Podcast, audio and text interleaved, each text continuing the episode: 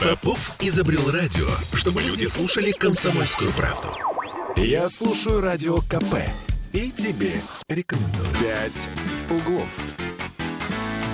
11.03 в Петербурге. Мы продолжаем и возвращаемся вновь в петербургскую студию радио «Комсомольская правда». С вами Ольга Маркина. И Кирилл Манжула. Еще раз доброе утро. И напомним, что мы, как всегда, в прямом эфире 655-5005. Это наш телефон, можно звонить. И писать э, по номеру 8 931 398 92 92 WhatsApp и Telegram в вашем распоряжении. Ну, как мы обещали... э, Удивленно на меня смотришь. Как мы обещали, у нас э, прекрасный гость. Народный артист Российской Федерации Николай Витальевич Буров. Вот так вот официально, а, так серьезно. Николай Николай Витальевич, Витальевич, здравствуйте. как мы рады. Здравствуйте. Э, Голос Петербурга, нет, голос России, я бы сказала, да? Так это Ну, вообще... для- Это, нет, я вас разочарую. Это голос Бурова. Э, Ну, на самом деле, я чуть-чуть напомню, что все-таки не только как актер известен нам Николай Витальевич Буров. Все-таки вы были директором э, э, как это? Исаакиевского собора. Э, Да, Исаакиевского собора, там какая-то дли- э, Да-да-да, сложная аббревиатура. Вот. И также вы были председателем комитета, Комитета по, по культуре. И мы это Ну, помним. я много кем был. Я был директором, установочным директором нового музея железных дорог России. Например. Например, да, это очень-очень хорошая штука. Последние три года я подвязаюсь как телевизионный ведущий. То есть телеведущий это тоже профессия. Видел я передачи с вашим участием, видел. Да, А у меня просто телевизора нет, но я- громадные. Уверена, что это хорошо. Но это канал «Культура», а многие признаются, что именно канал «Культура» пока еще не выключают дома. Я более чем уверена, что если бы у меня был телевизор, то я бы смотрела канал «Культура». Ну, хорошо, я подарю. Ну, Николай Витальевич, вы, как всегда, меня правильно понимаете. А, Ну, слушай, тут понять достаточно, не, не понять достаточно сложно. Я, собственно, хотела начать с новостной повестки, но вы совершенно другую тему задали э, перед эфиром, и я не могу отвернуться от этой темы, потому что меня она очень сильно беспокоит. Вот знаете, раньше как э, завоевания происходили, то есть, э, грубо говоря, кусок большой завоюем, да, э, и ассимилируем, то есть как-то, ну, см- сможем, справимся, да, а в какой-то момент происходит такое, что территорию, которую мы э, завоевываем, это я говорю про древние времена, а вроде как завоевать-то завоевали, а, грубо говоря, освоить не можем. Ты сейчас про что? Я говорю про культуру. Я говорю о том, что э, Петербург, Ленинград, Ленинград, я бы даже сказала, да, он всегда э, жителей приезжих ассимилировал. То есть он э, немножечко поднимал их на тот уровень, на который, собственно... Нам очень многие об этом говорили. Вот я помню, как рассказывал мне об этом в эфире Игорь Скляр, как он приехал впервые в Петербург, и он просто, увидев этих коней на Аничковом мосту, он просто обалдел, потому что у него над кроватью висели эти То есть ты кони. хочешь сказать, сейчас этого не происходит? Я хочу спросить у Николая Витальевича, а происходит ли это сейчас? Потому что Ну, приезжих много. Смотря что подразумевать под ассимиляцией. Есть бытовая ассимиляция, которая происходит почти моментально, во всяком случае, очень быстро. То есть приехали люди, увидели новую систему, там, хотя трудно там, по, по нынешним временам увидеть что-то новое, например, а, в сетевой торговле, потому Да что просто везде. в пространстве стали Да, но в ориентироваться. пространстве стали чуть-чуть ориентироваться. Вот там центр, здесь э, окраина, э, справа э, одно, с другой. И вот привыкание идет к именам, еще что-то. Немножко человек любопытный и способный к тому, чтобы в хорошем смысле слова перенимать опыт окружающих, ну вот человек ну, там, перестанет откашливаться так, а станет немножко так. Потому что, в общем, во всех местах всегда любили ленинградцев, петербуржцев. И до сих пор такое по инерции сохраняется. Это такая вот индульгенция от любого мелкого греха. И в то же самое время это очень серьезное обязательство, потому что когда ты приезжал куда-нибудь и говорил, что ты ленинградец, то тебе и вести себя надо было чуть-чуть иначе для того, чтобы все... О, смотрите, да, с восторгом». Ленинграда. А у нас восторг был за свой город. Но с другой стороны, если говорить о понаехавших, 300, сейчас я посчитаю точно, 319 лет назад здесь все оказались понаехавшими. Ну, это так, И чтобы только- снобизм снять, да? И только тот, кто уже родился здесь, что в начале XVIII века, что в середине XIX, что в XX, что сейчас, не понаехавшие, а родившиеся, значит, шагнувшие сразу в Ленинград, не пользуясь, не пользуясь никакими транспортными средствами, кроме живота своей мамы. Э, и родившиеся здесь, это все немножко по-другому, потому что вот это окружение, та социализация, которая начинается, наверное, года в три, может быть, а то и раньше, она происходит очень органично, спокойно. Вот есть, у кого есть счастье посещать детский сад, впереди у всех счастье или несчастье быть школьником. Ну, дальше кому как повезет. Ну, и окружение тебя воспитывает Безусловно. с самых пеленок. Безусловно. Стены, да? Я имею в виду стены, да, да. я имею в виду то, что ты видишь, да, чем дышишь. Да, и ребенок, вырастая здесь, он владеет, э, наверное, семейным языком, если это иностранный язык э, замечательно по-семейному, но он владеет русским языком замечательно, абсолютно свободно, так же, как его сверстники вокруг. И получается, что этот человек даже богаче любого просто русского э, ленинградца, петербуржца. У него есть еще один язык, очень часто другой языковой группы. Это замечательно. Я не случайно заговорил о языке, о том, как раньше узнавали эм, наших, где-то в иных местах. Вот по этой северо-западной фонеме, которая сегодня стала обязательной и привычной для всех абсолютно, проживающих в России, во всяком случае. Сегодня очень трудно уже найти вот что-то очень характерное такое, э, разве что очень на юге, где продолжают юг, чуть-чуть юг. гэкать. Вот это очень красивое такое, гэ, знаете, вот Ставропольский такое. край. Ставропольский, Ставропольский край, да, да, да, Углубим, там, еще и так далее, да. Э, но совсем уже не слышно Вологодского, знаете, по, по, по этому по полдням пойдем босиком. И вот по, нету уже, я не слышу. Я не слышу Верхний Волг. Псковского особенно даже московский, московский, я чуть-чуть передразниваю, даже он ушел как-то под обаяние э, вот этого северо-западного выговора, этой фонемы. И мы говорим, в принципе, на одном языке уже здесь не придерешься и не надо придираться. Вопрос, как мы владеем этим языком. Не фонемой уже, а э, словарем. Э, сколько у нас э, в нашем словаре слов – Словарный запас человека ведь определяет все. Э, можно сразу понять его социальный статус, можно понять его место в обществе, можно понять, проявляешь ты к нему интерес или, наоборот, сразу начинаешь немножко строить заборчик между этим этим. Что происходит сегодня?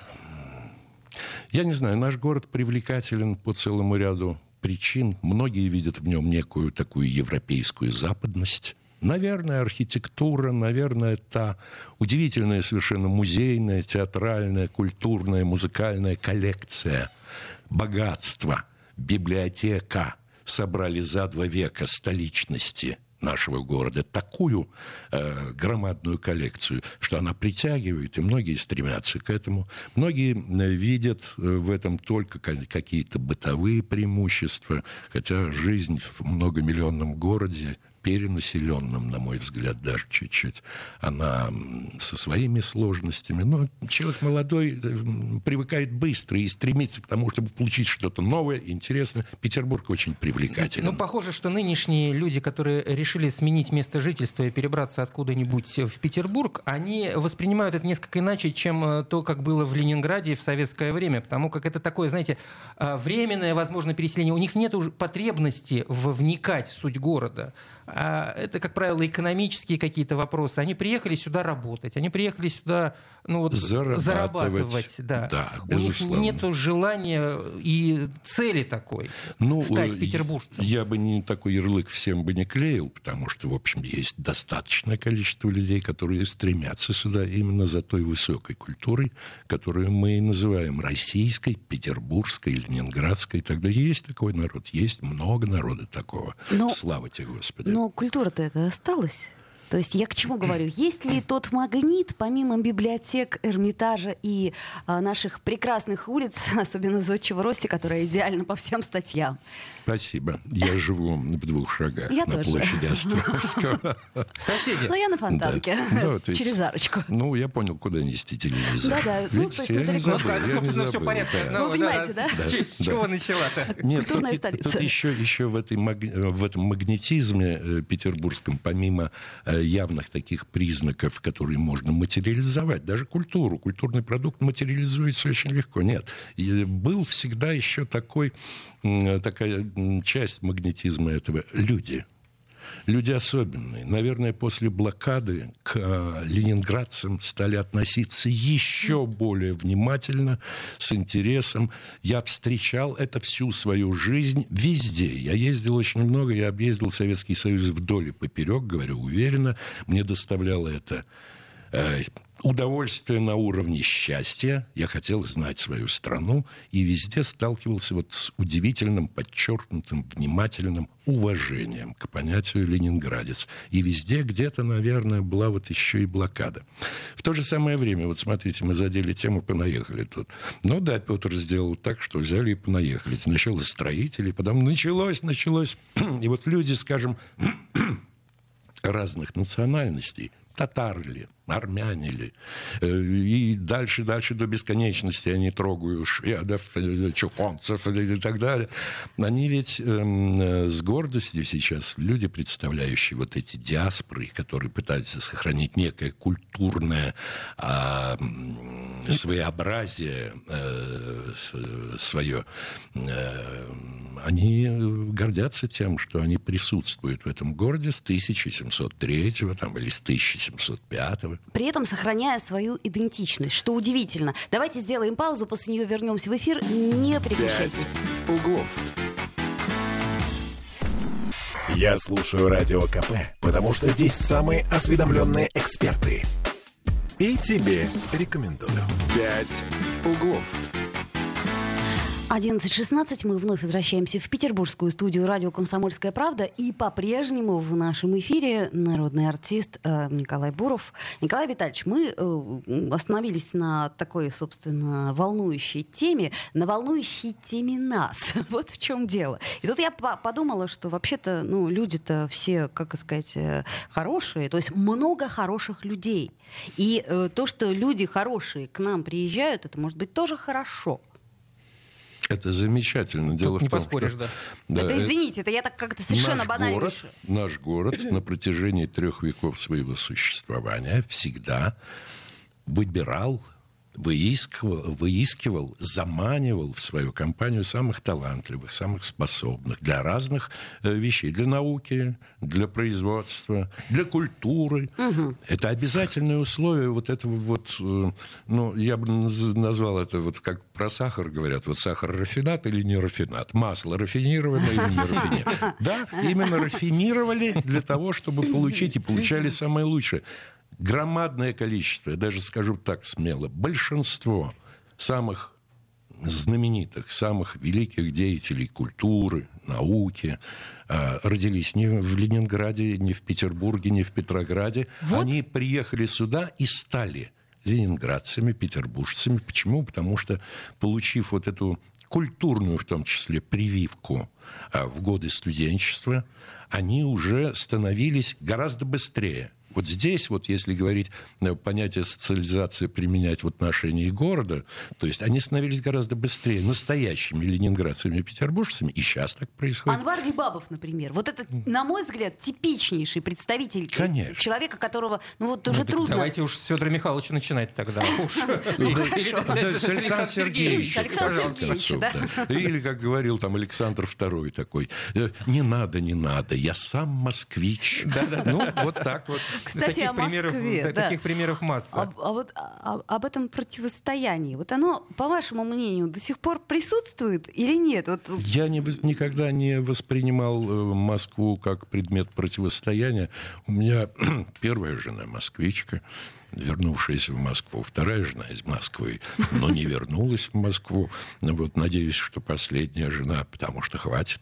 А, масса моих друзей живет в Москве, уехав из Петербурга или из Ленинграда туда, потому что Москва тоже рафинировалась. Безусловно. Конечно. И, и сейчас она забирает, между Правильно. прочим... Это столичная функция, это нормально, как Петербург когда-то, будучи два века столицей имперской, вкачивал в себя все абсолютно и предметное, и непредметное, и человеческие ресурсы, и умы, и, и все возможности.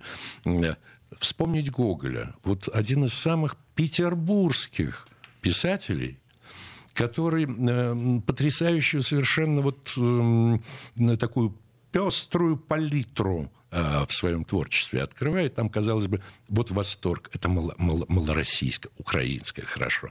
Вот восторг еще какой-то. Но самый главный восторг то, что э, он понял Петербург так, как никто в суетном Петербурге не мог бы выразить. А Гоголь прекрасным русским языком взял и положил на бумагу то, что сегодня считается, ну, в общем, как, неким таким техническим паспортом Петербурга XIX века. Эталонным. Эталонным, абсолютно. Он мог придумать вот эти фантасмагории. Это нос майора Ковалева, это шинель. А если говорить о реалиях сегодняшних, есть такое ощущение, что вот это культурное пространство, оно скукожилось, его зачищают, не по нашей инициативе, прямо скажем. А, и к чему это в результате может привести? Потому как Петербург, если в школе мы начинали о Петербурге, он ведь был славен не, тем, не только тем, что он э, из России привлекал э, самых творческих людей, но и из другого мира приезжали сюда, и они обогащали в том числе и нашу культуру. Вот вы мне сейчас включаете бывшего председателя комитета по культуре и действующего почетного члена Российской академии художеств. Ну, скажем так, давайте все-таки культура это такой многослойный пирог замечательный. Я не буду организационные вещи сейчас трогать. Вот федеральная, городская, муниципальная, угу. бог с ним. Это организационные вещи. А вот, скажем, качественные вещи. Вот это музыка, это театр, это театр музыкальный, это драматический театр. В музыкальном театре есть опера, есть балет. Вот это кинематограф, вот это библиотека, вот это предбиблиотека Союз писателей. А вот это музыкальное дополнительное детское образование, вот это образование художественное на уровне Академии художеств, консерватории, театральной академии и так далее, это все составляющие вот той великой э, культуры. Э, люди, приезжая сюда, привозя, они все равно привозили заготовки к тому продукту культурному, который уже создавался, ковался, отливался, э, совершенствовался здесь. Петербурге. И понятие петербургской культуры – это все равно понятие совершенного культурного продукта, который можно продать, а можно нет. Александр Сергеевич Пушкин очень не стыдно писал э, о том, что не продается вдохновение, но можно рукопись продать, да, и это правильно в отношении любого абсолютно э, э художественного, художественного промысла. Промысел – это не то обидное, что э, называется там народными промыслами. Понятно. Э, тоже не обидно, это здорово. Но промысел. Промысел и Божий, промысел и культурный, и промысел искусства, промысел художника. Вот здесь э, очень много всего. Поэтому Петербург обязан всей стране погроб свой.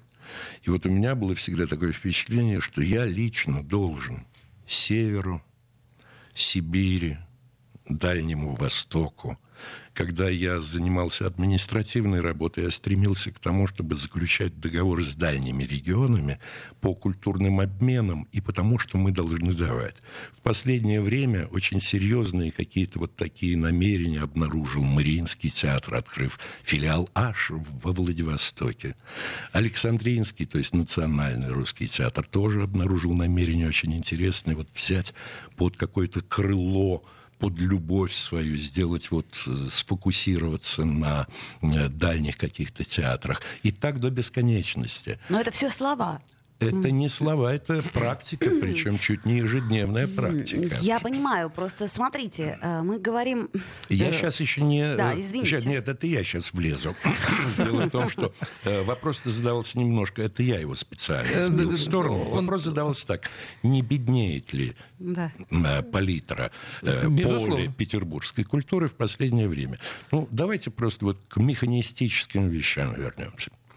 1991 год. Давайте вот сделаем так. 30 так. лет назад, да? Э, в Ленинграде, тогда еще не переименованным, 20 э, с небольшим государственных театров, включая э, федеральные театры – то есть Михайловский, Кировский, Мариинский, Александринский, тогда еще Пушкина. Э, да и все, федеральных больше нет.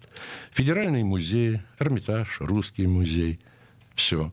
Э, еще не федеральное, не царское село, не А Павловск. этнографически не был федеральным тогда? Федеральным был, этнографический, вот разве что. Ну, плюс к этому принадлежащие э, не Министерству культуры, а таким подразделениям э, нашего общества, как Академия наук, например, это э, Кунсткамера, это зоологический музей, э, Министерство обороны, там, артиллерийский, Военно-морской. военно-морской, да. Безо всего этого, если мы просто посмотрим список, то окажется, вот грубо говоря, было 20, сегодня на театральном поле мы говорим почти о 200. То есть инициатива развития этого древа, она существовала, более того, ну, я не совру, если скажу, она получает поддержку. Наверное, недостаточную для того, чтобы сразу взять и э, успокоиться и считать себя уже достаточным. Э, самодостаточным театру быть крайне сложно, я думаю, даже практически невозможно. Иначе он должен сбиться на другой немножко путь, на путь э, вот этого, как это Чоса. называется? Чоса. Э, чос Либо это- антреприза, да? То есть, ну, грубо говоря, Ну, э, ну, антреприза, одно антреприза не стыдное название, это доказал. Нет, не стыдное Там, название, знаю, тот же. Рудольф Фурманов доказал, что слово антреприза совсем не ругательное, а замечательное. Он создал э, там э, некую модель театра, где могут купаться артисты. Всех театров Какая она? Второй вопрос. Схо- Сходите, посмотрите, вынесите собственное решение. У- я не найду э, абсолютно монолитного зала, где 100% зрителей скажут, как это здорово после каждого спектакля. Ну, ну, Обязательно ну, может быть, кто-то «Лебединое ругнется. озеро»? Ну, «Лебединое Это озеро» тоже можно Да, да. «Лебединое озеро» очень, ну, «Лебединого озера» очень многие боятся в силу разных воспоминаний. Вот. Э, Кстати, Нет, да. это театров. Вот смотрите, ну, не в 10 раз, но во всяком случае. И негосударственные театры – это не самодеятельность. Конечно. Это театры, насыщенные профессиональной труппой, это профессиональные режиссеры, это трудное существование без своего дома подчас и так далее. Но только ли э, негосударственные театры не имеют своего дома? До сих пор мы все говорим завтра, завтра, завтра и мечтаем о театре того же самого Эйхмана. Эйхмана. Да, очень хочется войти все-таки, успеть войти хотя бы на один спектакль посмотреть, и тогда Это, можно э, э, спокойно это подождите, умирать. это вы все про Тучков, Да, теперь- Буян, да, боже, да. даже Давайте, да, давайте дальше тронем. Музейное пространство. полминуты у нас до конца этой четверти. Может, перенесем э, э, э, э, эту тему, перенесем через э, рекламу и новости. Я тоже так думаю. Я напомню, что мы в прямом эфире, что нам можно писать. э, Плюс 7 931 398 92 92. И, и звонить 655 50 Да. 05. Если у вас эфир. есть э, свое мнение, отличное от нашего... Или вопросы. Или вопросы. Во-первых, электронная бумага все стерпит, ну а микрофоны тем более. Мы всегда рады вашим звонкам. И напомню, что у нас в гостях Николай «Пять Буров. углов». Бесконечно можно слушать три вещи. Похвалу начальства, шум дождя и радио КП. Я слушаю радио КП и тебе рекомендую. «Пять углов». Вновь возвращаемся в эфир. Петербургская студия радио «Комсомольская правда». 11.33. Мы в прямом эфире. 5 апреля. Ля-ля-ля, У нас стабильность. Да, да, да. Стабильность, потому Оля что... Маркина, Кирилл всё да. стабильно. И Николай Витальевич Буров. э, э, Прервали мы наш э, Прервали разговор. лебединую песню. Да, ну вот давайте продолжим тогда. Вот на этом поле, где я коснулся чуть-чуть, мы не можем глубоко копать, у нас не хватит на это времени. Эм, э, чуть-чуть коснулся театров. Есть следующая позиция для меня очень и очень важная, скажем, это музейное дело.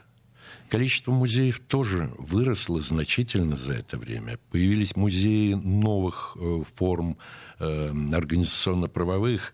Э, понятие «частный музей», например, то, с чего вообще начиналось музейное дело в мире, с частной коллекции. Оно э, вернулось в обиход и мощно довольно, э, интересно. Э, удивительная совершенно инициатива снизу идет, потому что люди настолько увлекаются э, собирательством. Э, собирательство влечет за собой исследовательскую Ну, работу, конечно, конечно. как так далее. библиотеку Поэтому это собираешь. тоже растет. Да. Библиотечное дело. В библиотеч- в библиотечном деле, на мой взгляд, один провал колоссальный. Это интерес вообще к чтению. Это провал э, общемировой. И российский, ну, не к скажите. сожалению. В Турции, например, знаете, какими тиражами печатается э, тот же Архан Памук? Меня это потрясло. Турция гораздо более читающая страна, чем Россия. Я была в шоке. Стала. Стало. Стало. Так, значит, это Это наше, возможно. да. Но библиотечное дело при этом, самое главное, не просто не прерывается. Там есть много очень подводных камней, сложностей и так далее, но э, библиотечное дело развивается стремительно в сторону 21 века и новых вызовов, которые получает печатная книга сама по себе. Вот книгопечатание, книгопродавство – То есть э, вот это вещи особенные, уникальные, и у них э, очень изменилось лицо именно в последние вот эти 30 лет особенно. Много прекрасных магазинов книжных. Много прекрасных, Авторских. но- Где прямо-таки отдыхаешь душой. Да. Но есть понятие общедоступности.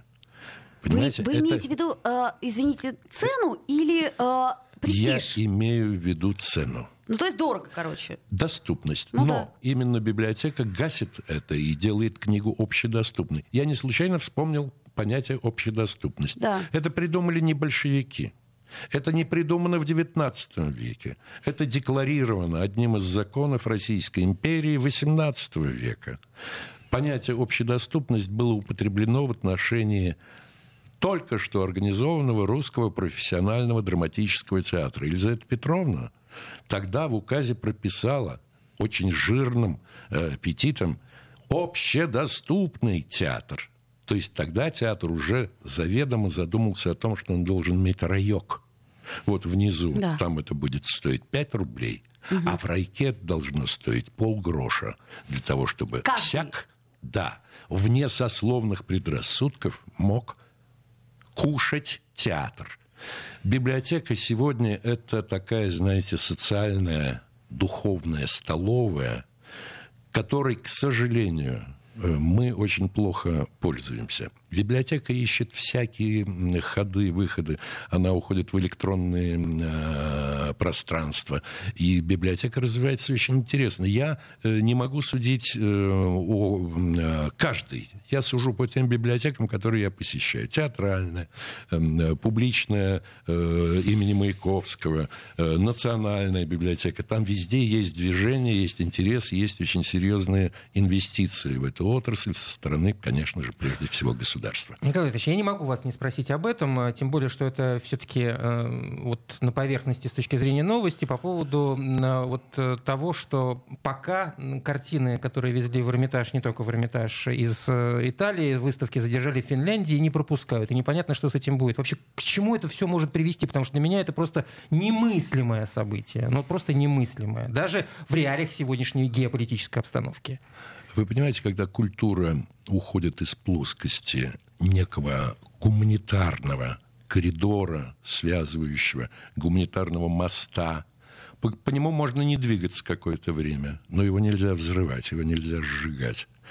Если э, произойдет что-то с невозвратом коллекций, с э, временных выставок, это будет равносильно сжиганию моста, который потом выстраивать будет крайне сложно. Это проблема юридическая, политическая, культурная, э, но это общая гуманитарная катастрофа. Ну подождите, Точка ну, этого невозврата, же, ну этого фактически. же не может быть, да? Ну, Этого подо- не должно быть.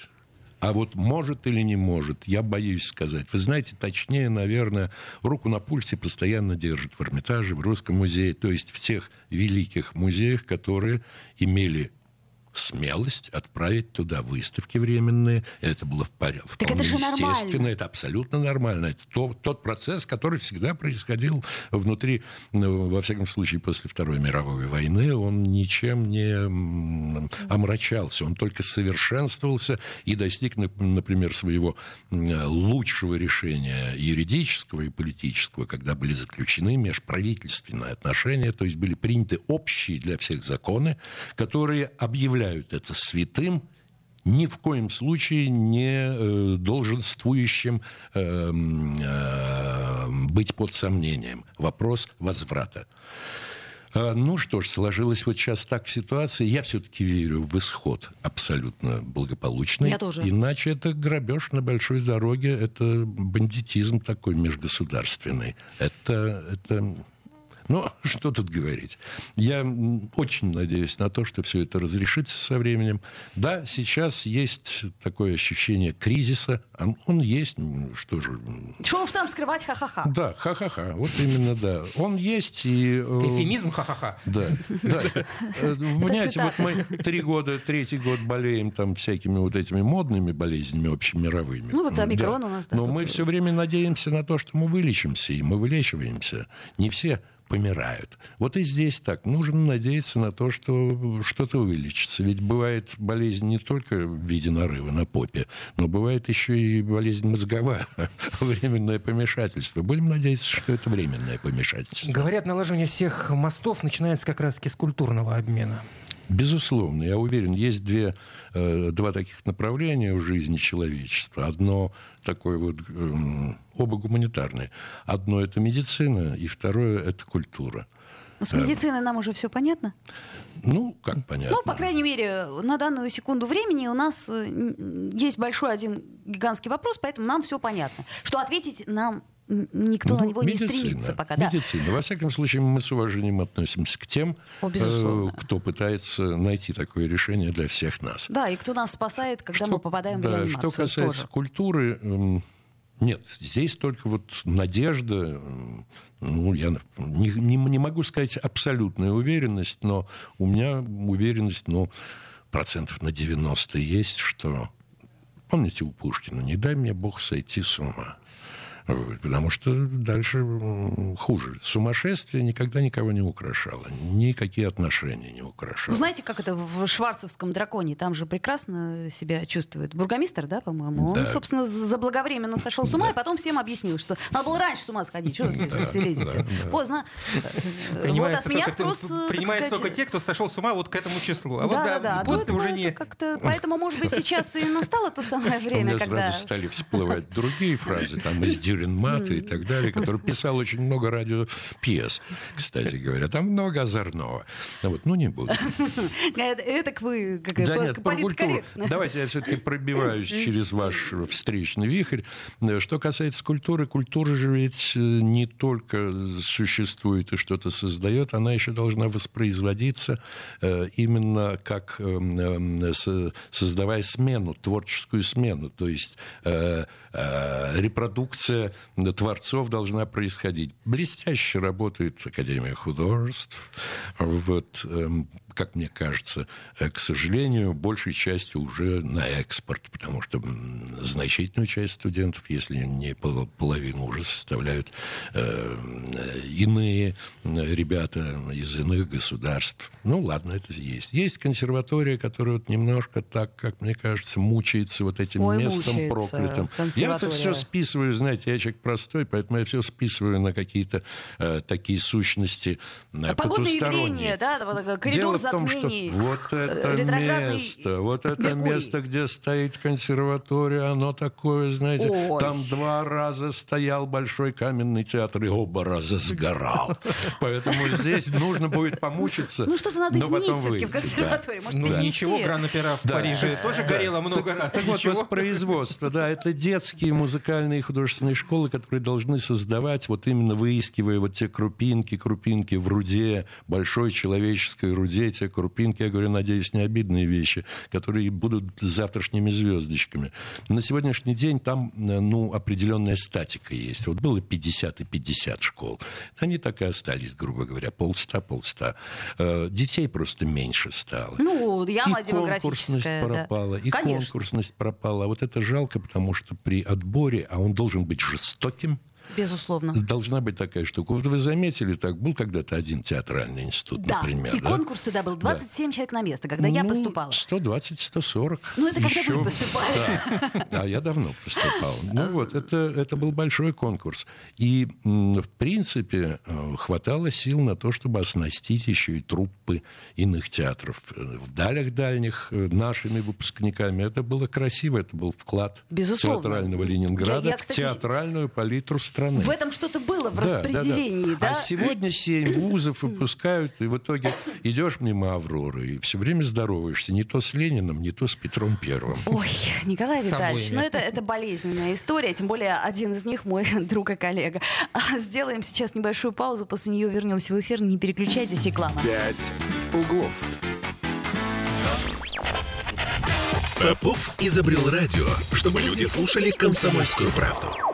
Я слушаю Радио КП и тебе рекомендую. «Пять углов». 11.46, мы вновь в эфире и вновь в петербургской студии радио «Комсомольская правда». Оля Маркина. А Кирилл Манжула, И Николай Буров в углу. В красном. ну, естественно, в красном углу. Естественно, да. Даже Такой голос э, только в красный угол и ставить, Николай Витальевич. Ладно, продолжаем мы наши, а, так сказать, не очень веселые разговоры о культуре, э, ну, на мой взгляд. Ну почему они не веселые? Ну, как бы. Нет, я надеюсь, что я вам задаю какую-то вот как-то обезболиваю вашу... Ничего да, себе. Николай Иванович, а- а вы слышали, кстати, новость по поводу того, что теперь у нас будет пешеходная зона через Ленфильм? То есть, Слышал я вчера, Да, да, в да. новостях прочитал. Ну, что интересно, потому что там стоит такая тупая зона, непонятно. Не то завод закрыли, не то тюрьму. А там, оказывается, Ленфильм был. Кстати, там просто пройти даже вот этим двором для человека э, стороннего, это будет крайне интересно.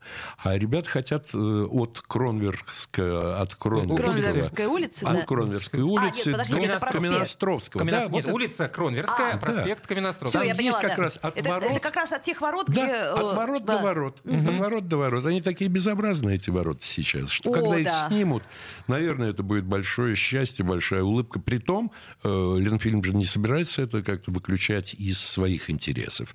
Они собираются создать там пешеходную зону с кафе, с какими-то летними, летними кинотеатрами. Даже про два, по-моему, Да, двухзальные. То есть это здорово. Это здорово. Да. Это очень Это здорово. здорово. А А одно фильм- только... да, фильмы-то да, вот, знаете, а мы когда кино начнем снимать? То есть э, вот рестораны, вот это вот все, это, это прекрасно. Я только за. Я иду по двору Ленфильма и думаю, сейчас, доколе, вот, как я думаю, доколе здесь будет все так. Но А кино... кто ж это, кто ж это знает?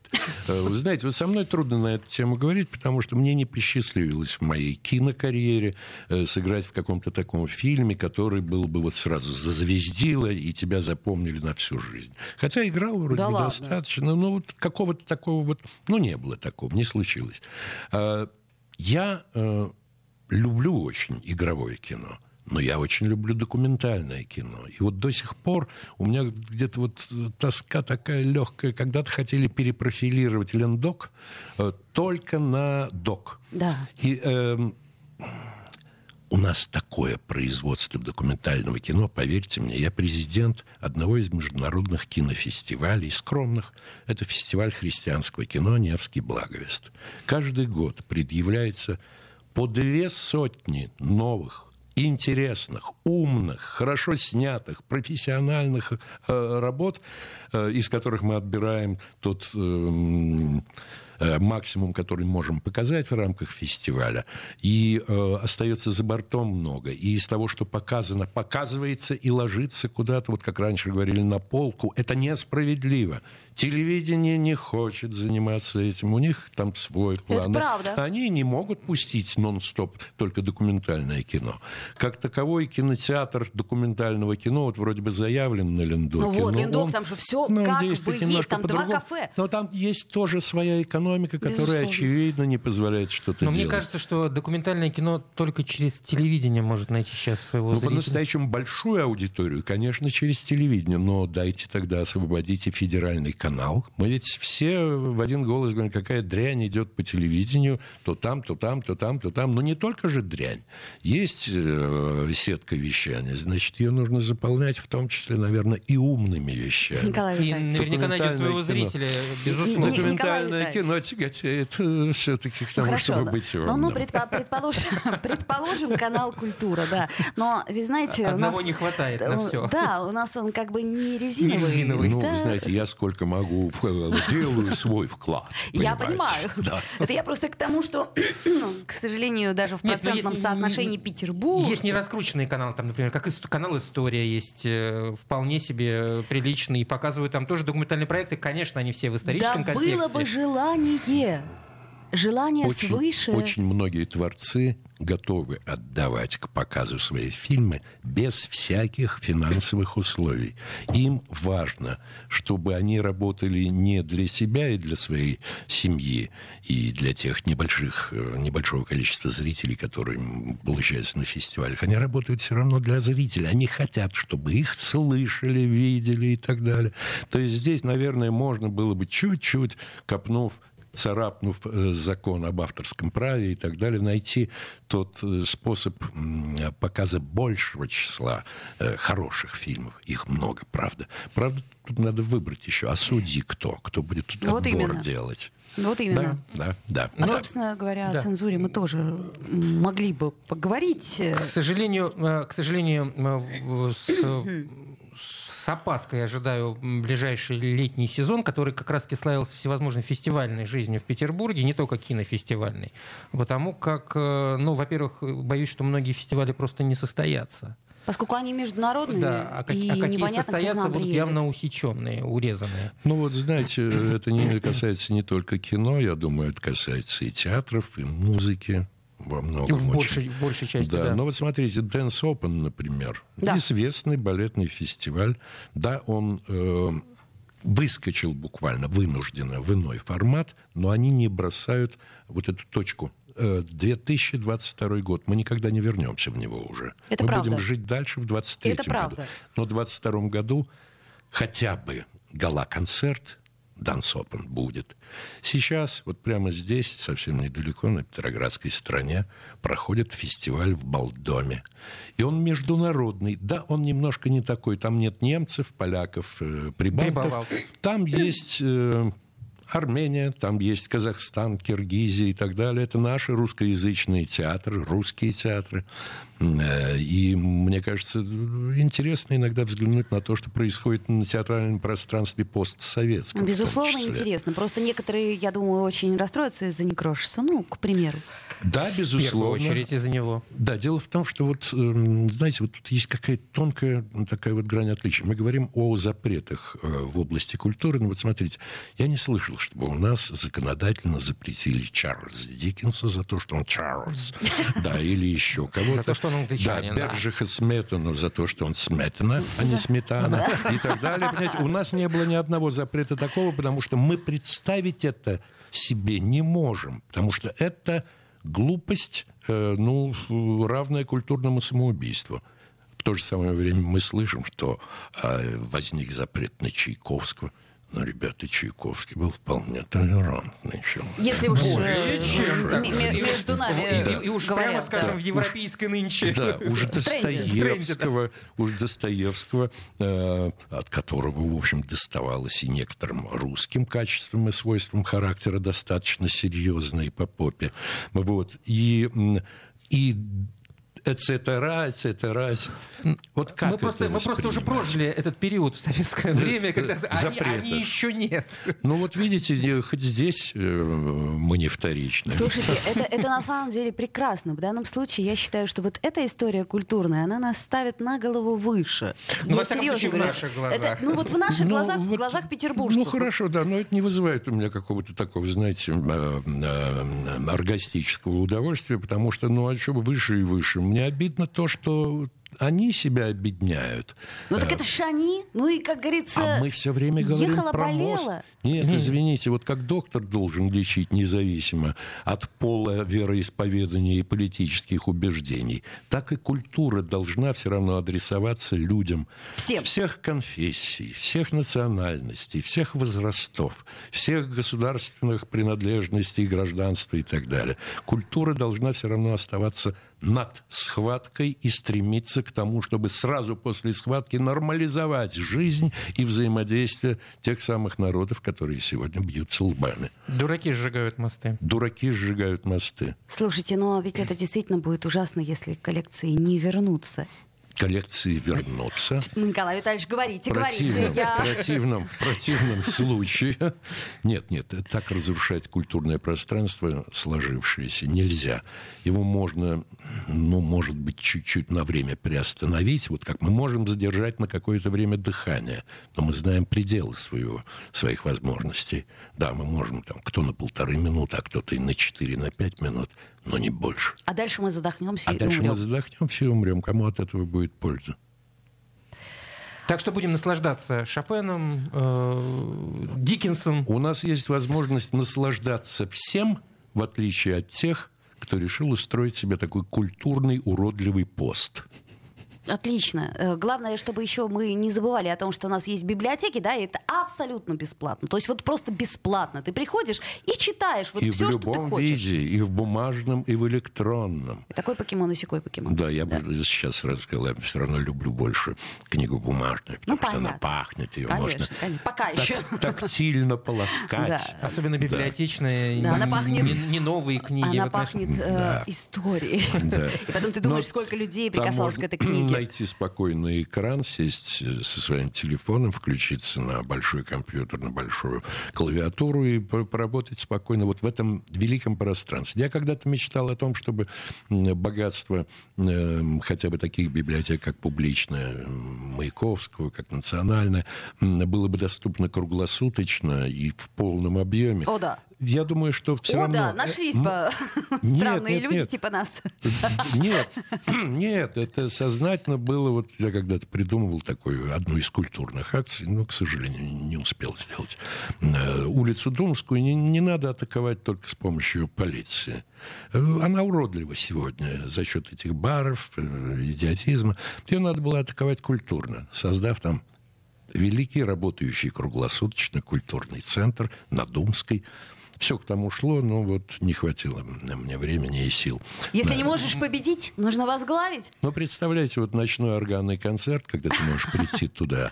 7 секунд. Э, Это будет разрыв И шаблона. там же вход э, в ночную библиотеку. Николай Буров, спасибо большое. Николай Витальевич. Спасибо. «Пять углов». Я слушаю Радио КП, потому что здесь самые осведомленные эксперты. И тебе рекомендую.